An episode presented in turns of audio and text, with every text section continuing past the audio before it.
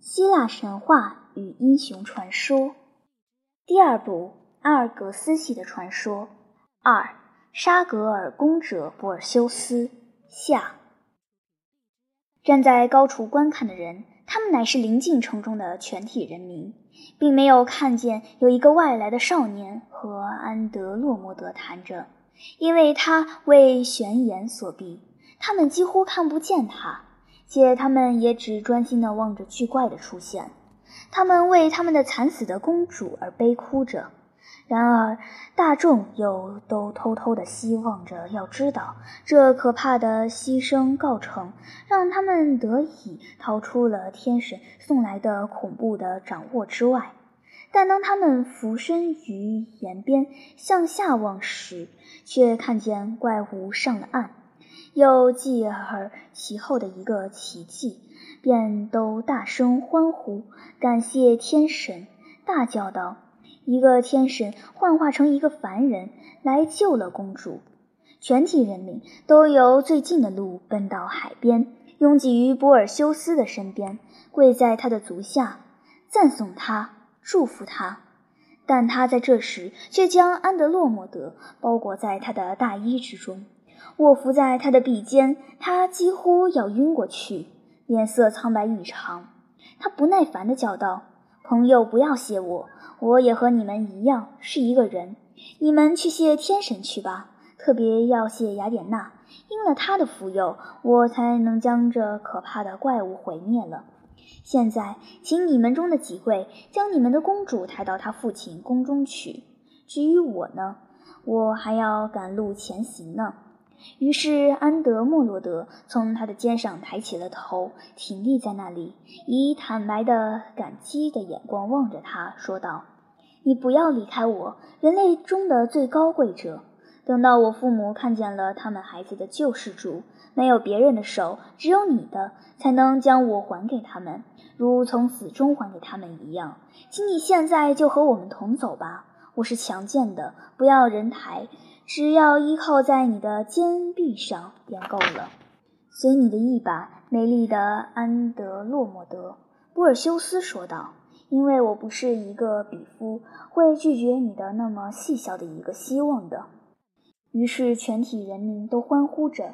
当他们望着刚才还是他们的恐怖，而现在已化成了实的怪物时，他们便匆匆地飞奔进城，要将这个惊人的消息报告给国王知道。但波尔修斯和安德洛莫德却走得比较慢，因为他们一路上有许多话要谈。起初，他问他的姓名及父母，他热切地问着他，温柔而好奇地望着他，一层层地问着，直将他所有的身世都知道：达那厄的故事，他在西里福斯的幼年的事，以及他为何要去寻求格尔贡的头颅，以及以后所发生的神迹。然后，波尔修斯也回问着他，问他波塞冬为何对于克弗斯及他的人民发怒。唉，安德洛莫德说道：“我们全都为了一个人的罪过而受害，那个人便是我的母亲，王后卡西俄帕。因为她长得异常的美貌，她也因此十分的自傲。她夸说她自己比之石油于我们海岸上的海中仙女们还要美丽。”不，他还禁止我和我们城中的女郎们依照着向来的风俗献花语建在海边的他们的神坛上。他说他自己比之他们更值得受此光荣。于是，如神士所指出的，仙女们便向他们伟大的宗人波塞冬控诉我们，他送了这个怪物来害此徒。皮卡西俄帕不得不献出他所爱的女儿作为牺牲，以献给被围舞了的海中诸侯们。此外，当他们在绿草地上走着时，少年与女郎还谈了许多的话。他们到了城边时，他们的谈话已成为如熟悉的朋友似的谈话了。他们的心已彼此的固结在一起。国王克普斯和王后卡西俄帕在城门口迎接他们，贵族们和人民拥拥挤挤地站立着，全都穿了宴会之衣，头戴花冠。当他的父母们喜得出涕地抱着安德洛莫德时，他们也欢迎博尔修斯，热切地感谢他。国王知道了他的名字之后，便对他说道：“啊，博尔修斯，我要给你什么报酬呢？你这位救了我独生女的人，你有广大的土地，或我们的最胖美的牛羊，或装载了埃塞俄比亚的黄金的一只船吗？尽管向我要你所欲的东西，且娶了她，娶了半个王国也不惜。”于是博尔修斯说道：“哎，国王，我既不欲也不配接受报酬。为的是我这作词，纯因了雅典娜的保佑。但你既允许给我以我所得的赠品，那么便给我这位女郎为我的心腹。那我很愿意。”克弗斯答道。因为谁能更配娶她呢？她将有一个高贵的丈夫，我也将有一个女婿，给我们家以光荣的名誉。我们知道，人神们显然的注定要你为著名的历险的。但愿他们祝福这个婚姻，给他们以如他们一样的儿子。当我去世之后，继承我的王位。至于你自己呢？我将使你成为一个王子，为世战的埃塞俄比亚人的一个首领。你不要以我为忘恩背义。埃塞俄比亚的国王波尔修斯说道：“但我不能住在你的国内，因为第一件要事，我必须回到西里弗斯的小岛的家中。我已和那个国王立了誓，要带了格尔宫美杜莎的头给他。那个头我已放在我的行囊中了。”海兽之化石及此头之魔力所致，但当我实现了我的允诺之后，我便回到我的圣地，著名的哈尔格斯，为的是我是那个地方的继承人，我是达那厄的儿子，而他则为年老国王亚克里修斯的独生女。现在我已成人，我便要到我没有见面过的外祖父那里求我应得的权利了。他是一个凶猛无人心的人，以一个不名誉的虚嘴，乃投于我无辜的母亲于海中。那时我还是一个无知无识的婴孩呢。现在他必须偿他所失，否则将有所不利。克弗斯听了他这一席话，心里很悲戚，说道：“虽然你所要做的事是很聪明、很好的，阿尔格斯王子。”但要回到你的远地的祖国去。假如不是为了我以允诺之故，你不该带了我的女儿和你同去的。王后也高声地插上去说道：“哎，英雄，你认识这位女郎那么娇羞的一个美人？当你寻求幸福时，跟随了你跋涉各地吗？让他去选择吧，王后。”布尔修斯微笑地说道：“假如他不愿意和我同去，那么我将国王所说的话给还了他，不做准。”说的不错，克弗斯叫道：“现在，女儿，你怎么说？你要和你的父亲、母亲及宗人们同居着呢，还是跟了这个一帮人到一帮去？”女郎垂下了眼。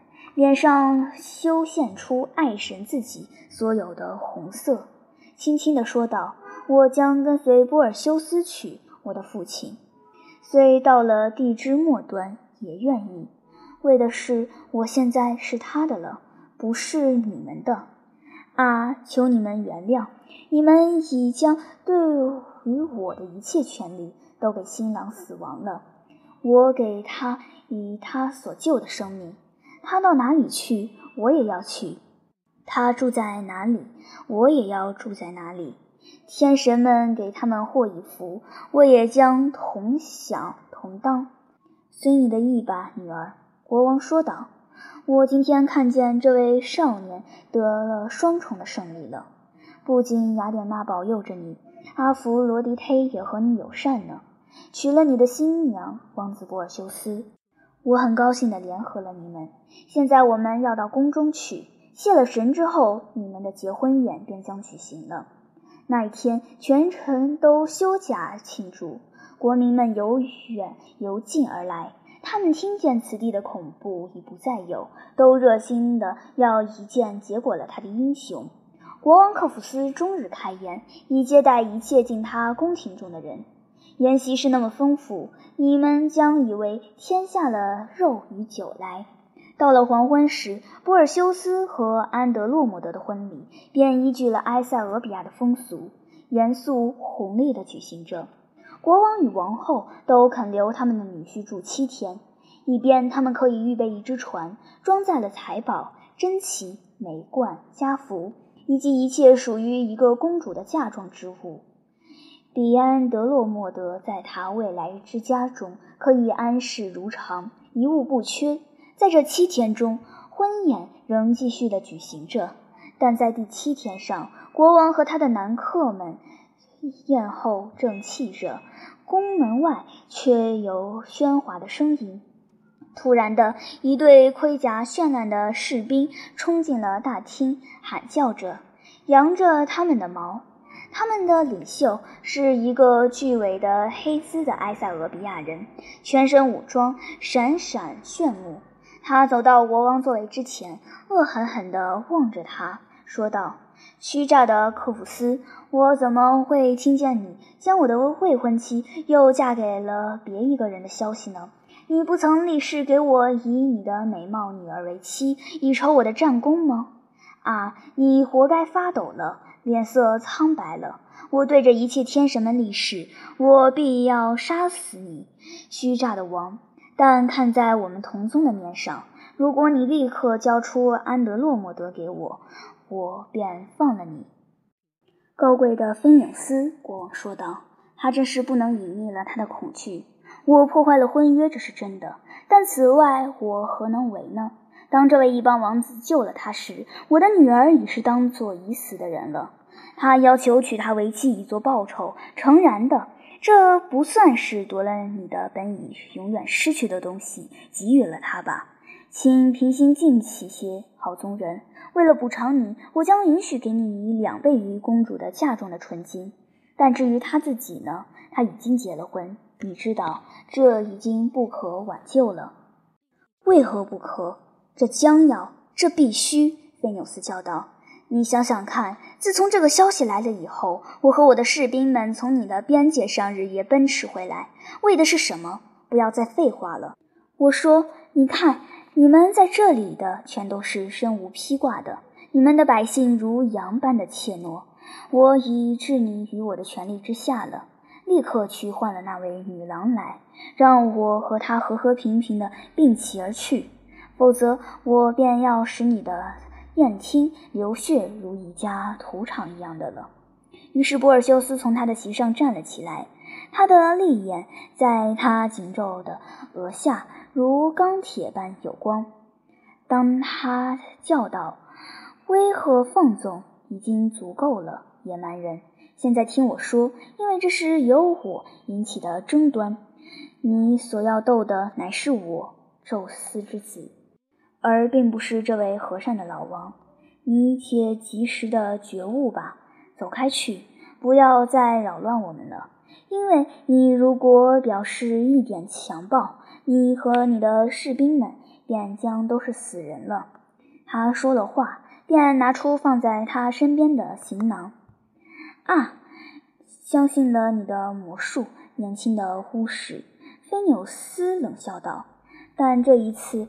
你将无所失之了。他喊着他的战号，拔刀在手，向博尔修斯冲去。他的矛手随于其后。博尔修斯高叫道：“全体朋友们，静静地闭上你们的眼睛。”突然，他一手执了可怕的美杜莎的头颅，直伸出去，如盾似的挡住了他们的恶狠狠的脸。喧哗与兵器之声立刻死寂了下去。厅中一切都沉寂无声，呼吸可闻。然后博尔修斯以平静的声音叫克普斯和他的客人们睁开眼来。他们看见前面所站的不复是恶狠狠的战士，却已是实的敌人了。菲纽斯的手臂正扬了起来，要击过去；愤怒的脸正凝固着，永远不变。在他左右的从人每一个都直了一毛，做事欲投，头向前，眼专注。他们无声气地站在那里，那样神采兮兮，没有一个雕刻家能够雕得出。他们将永远地站在那里，直到时间的大手扫开了埃塞俄比亚的古国，荒芜了克弗斯的城邑。而这些石像仍然存在。国王为这些人可怕的结局所震撼，不叫他们将这个石像移开，却将这个宴厅的门用墙堵塞了，自己建了另外一个区。第二天，波尔修斯和安德洛莫德拜别了克弗斯和美丽高傲的王后，走到了海港。他们的船已经在港口等候着了。这船为许多精壮的奴隶所驾驶，公主的一对侍女也都上了船。一大群的人民们住着倒着，送了他们上船，眼看着他们扬帆而去。他们沿途顺风，几天之后便到了西里弗斯，抛锚于此岛的寂寞的小海口。于是，波尔修斯跳上了岸，匆匆地向城而去。他所遇见的第一个人，乃是善良的渔夫迪克提斯。他自从由海中救了达纳厄和他的婴儿上岸后，始终善待他们，为他们之友。少年快乐地招呼着他，说道：“和我一同快乐着吧，最好的朋友，因为我已得到了我寻求的东西，而且还有许多许多别的。”你将会听到一切的，但先让我们快到我母亲那里去。她看见我安全无恙的归来，将要如何的快乐呢？以后我带了我的礼物到国王那里去，这件礼物在这里，这个行囊之中。但是，朋友，你为何半声不响，那么忧郁地望着我？哎，天哪，我的母亲，有了什么不幸的事吗？是的，波尔修斯，迪克提斯忧郁地说道：“很不幸，虽然不是最坏的。不，你要镇定些，他还活着呢。但我这个最坏的兄弟，最后却掷下了他的面具了。你离开西绪福斯不久，他便到了达纳俄那里去，要他在两者之间选其一，嫁给他，或者在狱中受恶。当他看见……”恐吓不动他的时候，这坏人便将他用锁链锁了起来，投入黑暗的浴室中。他以面包及水度他的生命，每天去看他一次，恐吓他说：“如果不答应，将有更坏的侮辱在后呢。”但没有东西能够动摇他高贵的真心。我久已疑惑他对于他有恶意，现在是很明白了。他趁你的那样的危险的寻求上去，一定希望你永不归来为他报仇了。波尔修斯听了这一切的话，如被焦雷所击的人一样。但当迪克提斯说完时，他以愤怒的、颤抖的声音叫道。他要看见他派我去寻求礼物时，他要看见他的来到。迪克提斯，我们且到宫中去，一刻也不要耽搁。他如一只鹿似的飞奔前去，一边跑一边将行囊解开了。但愿天神们帮助那个孩子！诧异的渔夫说道：“实在的。”这些噩耗竟使他丧心失志了。他乃为伯里迪克特斯会因为他带给他一个格尔宫的头颅，而侍奉了他们的母亲吗？唉，勿宁说他是要杀死了他呢。但我要跟了去，尽我的微小的力量去维护他。迪克提斯也尽力地向城中狂奔而去。他是那么好心好意，虽然博尔修斯立刻便远越过他的前面而去。他在少年进宫去之后，在国王的宫门口站了一会儿。伯里迪克特斯坐在厅中的上端，许多友人依次而坐，酒杯在手。他的面前有一张银的圆桌，他的双眼闪闪着死憎之意，凝在达纳赫儿子的身上。他站在他前面不远的地方，默默不言，右手伸出，执着行囊。国王以低微的、不自然的声音对他说着话。迪克提斯听不见那话，但他看见国王说完了话，他的友人们便忍不住的一个个带着侮辱的大笑不已。于是。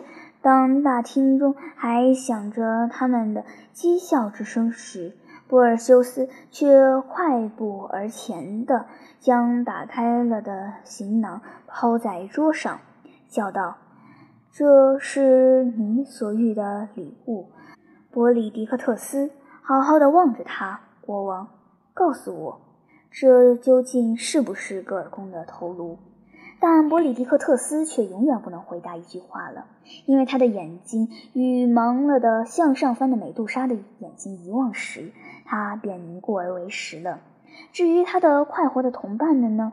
有的惊喊着逃出大厅，有的则恐怖的半死，跪在博尔修斯的足下恳求他的赦免。愚人们，他说道：“我为什么要害你们呢？宙斯的鸟肯和鸠鸡的麻雀们宣战吗？”他挤眼了行囊，转身走到门口。迪克提斯在那里遇见他，颤抖而且迷惑着他所眼见的骑士，然而心里却高兴着那位专制魔王是不再有的了。这两位朋友匆促地到了达纳赫所求的阴暗的浴室中去，但手足们已经听见了那个消息。他们深惧着波尔修斯，已匆促地将那位温柔的囚徒带出了浴室。据说只有一次，眼泪从这位神似的英雄的眼中流出，而这次便是当他看见他母亲为铁链所锁，死人似的苍白，为忧苦与乏食弄得只剩了一个影子。被他们抬了出来时，但所有可怜的境遇都如中了一场噩梦似的过去。当达纳赫觉得他儿子的剑柄再度坏于他的身上，且看见额前的胜利的光，现在西里福斯岛上的人全都到波尔修斯那里去，要请他为此岛之王。因为大众见了以铁棒统治着他们的伯里迪克特斯已死，心里全都十分快活。但博尔修斯却答道：“好朋友们，那是不能够的，因为我还要到另一个国中去，即著名的哈尔格斯。那一个国家乃是我所应受的土地。”我必须立刻别了此地，但在我扬帆告别之前，我很愿意听见你们立誓攻取，拥戴一个更有价值的国王——聪明正直的迪克提斯。所有百姓们都同声地答应道：“我们愿立誓，伟大的英雄们，因为你们必须离开我们。”迪克提斯要成为我们的王，于是波尔修斯和他的母亲与新王亲爱的告别了，也别了所有岛民中的他们的朋友们，而上了红利的埃塞俄比亚船上。他们两位如此的离开了西里福斯，成了一只和十八年前来时大为不同的船。他们带去了那只木箱，作为那个神异的旅行的纪念。当他们驶行了一天一夜时，便可以看见阿尔格斯的海港了。但一阵狂风吹了起来，将船吹离了正路，远远地向北而去，直到船主不得不将船停留在底下来的一个海湾中。有几个农夫跑来看这只外国船，从他们的口中，波尔修斯知道了这国的名称。离此不远，便是拉里萨的古城。他们的国王条泰米斯为了祭献他的亡父，那一天举行一次竞技会，允许一切来人参与此会。波尔修斯为神灵所催促，竟决心要跑去看看，且参加竞赛。他独自一人到了坚强的拉里萨。他在比拳、相扑、赛跑上都战胜了迪萨莱的少年之花，所以乔泰米斯和所有他的人民都诧异的不知这位神似的客人是谁。但当投盘时，波尔修斯那么有力地将盘投了出去，这盘竟远离了竞技场，而落到观众之中去了。尖锐的钢鞭击中了坐在国王右手的一位老人，正中了他的太阳穴上。他跌倒在地，他的银发全沾了血，没有呻吟一声，就绝了呼吸。波尔修斯心中充满了悲悯。他问旁立者：“这位老人是谁？”他们答道：“这人是我们国王的客人。”阿尔格斯的国王亚克里修斯，他昨天才到这里来，这使他更为恐怖着。于是波尔修斯自己通明于底下来的国王，将他们的母亲全都告诉出来，开始于那么多年以前的德尔福的神士所说的话，而现在却竟于无意之中实现了。命运的工作常是神怪无比的，条泰米斯说道。任何凡人想要逃避了他所预示的命运是绝不可能的。亚里克修斯逃到了我这里来，为的是一个奇怪的谣言传到了阿尔格斯，说达纳厄的儿子还活在世上。他要回家来为他母亲复仇。他年纪已老，精力渐衰。他的唯一的希望，如他所想，乃是弃了他的国，逃到这个希腊的僻壤中来，以求安全。凡人的眼怎么会预先看出他竟会在这个异域遇到了神乎所求以示警于他的时间与人呢？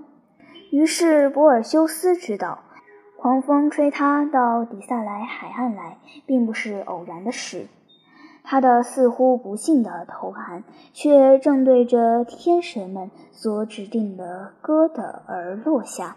但他却悠悠郁郁地离了拉里萨，又扬帆而去。因为虽然这全是不自知的，完全出于不幸的机缘，他却究竟自己染上了亲人的血在身上。为了这个缘故，当他最后到达阿尔格斯时，他竟不欲接受他外祖父的国家。他和他的亲属米格潘西斯交换了一个城与领土。米格潘西斯乃是底林斯国王博洛托斯之子。现在雅典娜他自己也来清洗他所深爱的英雄的血罪。他在还给他赫尔墨斯和普路同的神物之外，还献给他以美杜莎的蛇发的头颅。这个头颅自此以后便永世在这位战士的女神的胸甲之前。此后，博尔修斯听从了一个神巫的话，由底林斯出发，建筑了伟大的坚城麦西尼。在他国境的北部，他和平富裕地统治了许多年。他的温柔的母亲死了，葬了。在时间洗满时，他和他的美貌的王后也都离开了世界。但宙斯却不让这两人住在地狱之中，他将他们的灵魂飘泛于伊里西亚草场之上，又将他们的身体变作了那些光明的星宿。至今，我们尚明之为波尔修斯与安德洛莫德，在他们的左近神之王也安置了卡西俄帕坐在王位上的形体。